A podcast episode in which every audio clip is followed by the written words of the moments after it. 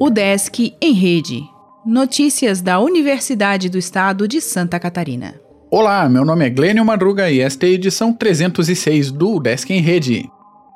Alunos de graduação podem pedir auxílio financeiro para plano de internet a UDESC, por meio de resolução ad referendum assinada pelo reitor Dilmar Bareta, dará ajuda de acesso à internet para acadêmicos dos 60 cursos de graduação com dificuldades financeiras, quando as atividades não presenciais retornarem em 22 de junho. O auxílio será de 80 reais mensais para a contratação de plano voltado a alunos que comprovarem dificuldades financeiras. A medida cria e regulamenta o auxílio de inclusão digital em caráter emergencial e temporário devido à pandemia, enquanto as aulas presenciais estiverem suspensas. Os pós-graduandos que retomaram as atividades em 25 de maio também tiveram acesso ao benefício. Os alunos deverão realizar sua inscrição por meio digital através do e-mail da direção de extensão ou do setor de apoio ao estudante do seu centro, enviando o formulário eletrônico preenchido.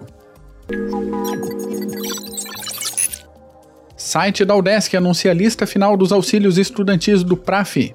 Benefício para alimentação, moradia e transporte poderá ser usado por estudantes de graduação e pós.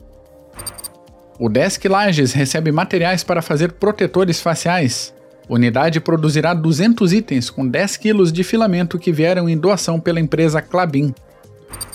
SEARTE começa a inscrição do mestrado profissional em artes.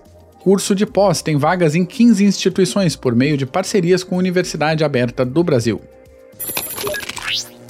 Docente da ESAG realiza nova Luaula nessa sexta. Podcast Intercâmbio traz entrevista com dois estudantes. Alunos do SEART compartilham ideias no Instagram. Vídeo de seminário virtual sobre oceanos está disponível.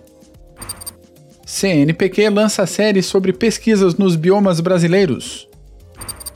Inteligência Artificial analisa fotografias da Mata Atlântica.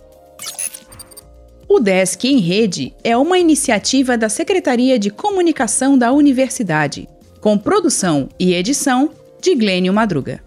O podcast vai ao ar de segunda a sexta-feira, às 11 horas da manhã.